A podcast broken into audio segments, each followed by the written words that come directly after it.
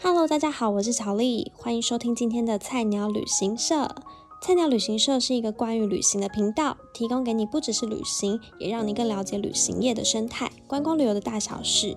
有机会也会邀请其他来宾一起来聊聊天，让我们一起写给未来的历史吧。没错，今天就是我们这个频道的第零集，算是在后续正式开播之前的前导集。想先透过这一集跟大家介绍一下。谁是巧丽？谁又是菜鸟旅行社？其实关于巧丽我呢，我本人在旅行业已经将近八年的时间，从一开始的门市客服人员，也就是所谓的业务，然后到总公司的产品计划、内勤，还有与资讯单位或是行销单位，就是各个部门之间的往来跟接触都非常的密切，所以对于整个公司来说，算是还蛮了解的。很多在旅行社工作的人，其实都不是本科系的，我也不例外。我大学念的是参旅行销暨会展管理系，虽然有参旅，可是其实内容是比较偏重呃行销还有会展这个部分，所以不算是本科系。那其实所有的东西都是在进了旅行社之后才开始学习。所以，如果你问我没有没有相关经验，或是不是本科系，可不可以在旅行社上班？绝对是百分之百可以。但是，如果你是因为喜欢旅行，所以想在旅行社上班的话，那你可能会很失望，因为旅行业跟你想的可能很不一样。会这样说呢，是因为之前在面试新人的时候啊，常常看到对方在自传上或是在面试的时候自我介绍的时候说：“因为我喜欢旅行，我喜欢出去玩，所以我想要来尝试旅行社的工作。”但是，呃，这个想法真的还蛮天真的，因为旅行社算是送人家出去玩，没错，但不代表你自己真的可以出去玩。有时候客人。就是在门市遇到很多客人，就是都会觉得说，哎，你在旅行社上班啊，你一定环游世界啊，因为常可以去哪里玩或去哪里玩，你一定什么都知道，你上知天文下知地理，环游世界通通都没问题这样子。但是你真的是会觉得，哎，不禁有点觉得尴尬，因为 可能你那些地方完全都没有去过。像我呃刚踏入旅行业的时候，我只去过一个国家，就叫做韩国，而且还是。就是高中毕业的时候跟团，我觉得会有这种刻板印象啊，就是大家对于旅行业的普遍印象可能都停留在领队导游，好，甚至可能很多人连领队跟导游都分不清楚。其实导游是在当地带人家导览游玩的，那叫导游；那会带人家出国的，那叫做领队。所以其实本质上是有很大的差异。那大家可能会以为说，哦，你在旅行业上班，你就是会带团出去玩，只是错错错错错。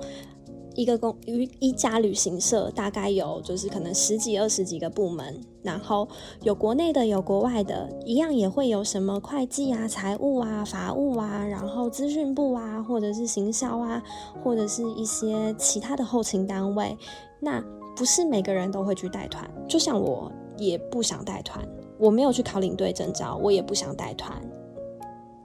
很多人可能会觉得领队带团出国玩是一件很爽的事情，因为不需要自己付机票钱、饭店钱，还有小费可以拿。但我觉得领队是一个非常困难的工作。因为他其实根本就是保姆，你从第一天到最后一天，你必须要就是随时注意着你的团员，他们大大小小的事情，甚至任何突发状况，只有你能够帮忙处理解决，而且你必须要有能力可以处理解决。但像我呢，我比较想要就是，如果我要出国玩，我比较想要享受那种就是真的出去玩放松，就是好玩的感觉。对我来说，领队太神圣了，因为我没有办法，我也没有信心，我可以担任好这个。保保姆的角色，我也不想当保姆，所以我真的很佩服那些呃多年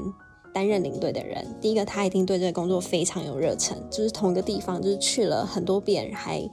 必须要就是好像很好玩一样。就是有时候你知道，同样的地方去再美的地方去再多次也会腻，再好吃的东西可能吃再多也会腻，是一样的道理。对啊，所以就是这个部分也给大家参考。其实旅行业可能还有很多跟你想的不一样的地方。所以说呢，不管你是身在旅行业，或者是想要了解旅行业，或者是正在考虑是否要加入旅行业，我都希望能够透过这个频道分享一些不一样的观点或是资讯给你，让你更了解旅行业。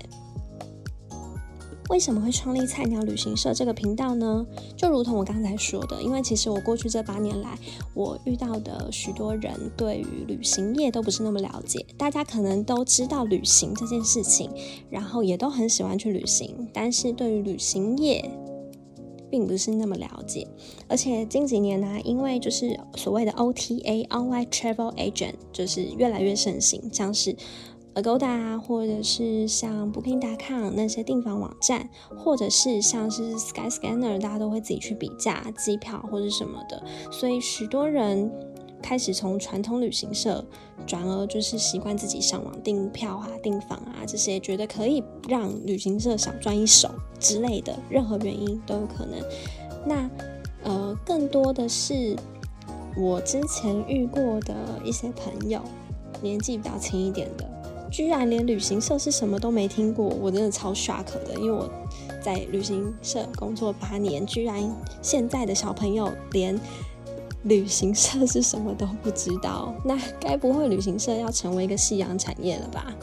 但是。很多人可能会觉得现在就是大家都越来越希望自己上网订，所以旅行社会呃可能就是会变成夕阳产业。但其实我并不这么觉得，我觉得旅行社还是有它存在的必要。很多人是想要花钱，钱能解决的问题都不是问题，所以他们还是会想要透过旅行社的协助去办理，或者是有一些可能企业包团，或者是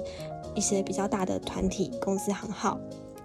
他还是会需要旅行社的协助去完成一些事情，或者是有一些旅行社的独家代理，你可能没办法，你还是只能通过旅行社订。所以，也许未来旅行社的走向会越来越多元，越来越不一样。但是，至少能够确定的是，呃，现阶段它就就是肯定还是有它存在的必要。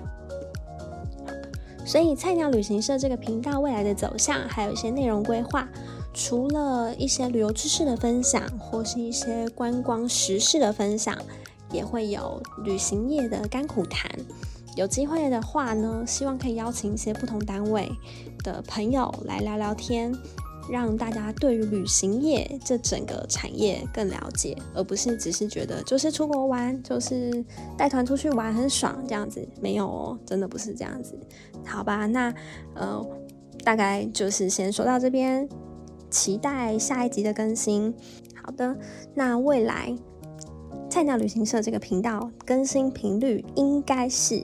一个礼拜一到两次。我也希望我自己不要那么拖延，就是呃，算是督促我自己不要偷懒吧。对，就是这样。如果你喜欢这个频道呢，欢迎订阅，然后追踪我的 Facebook 专业。那给我五星好评，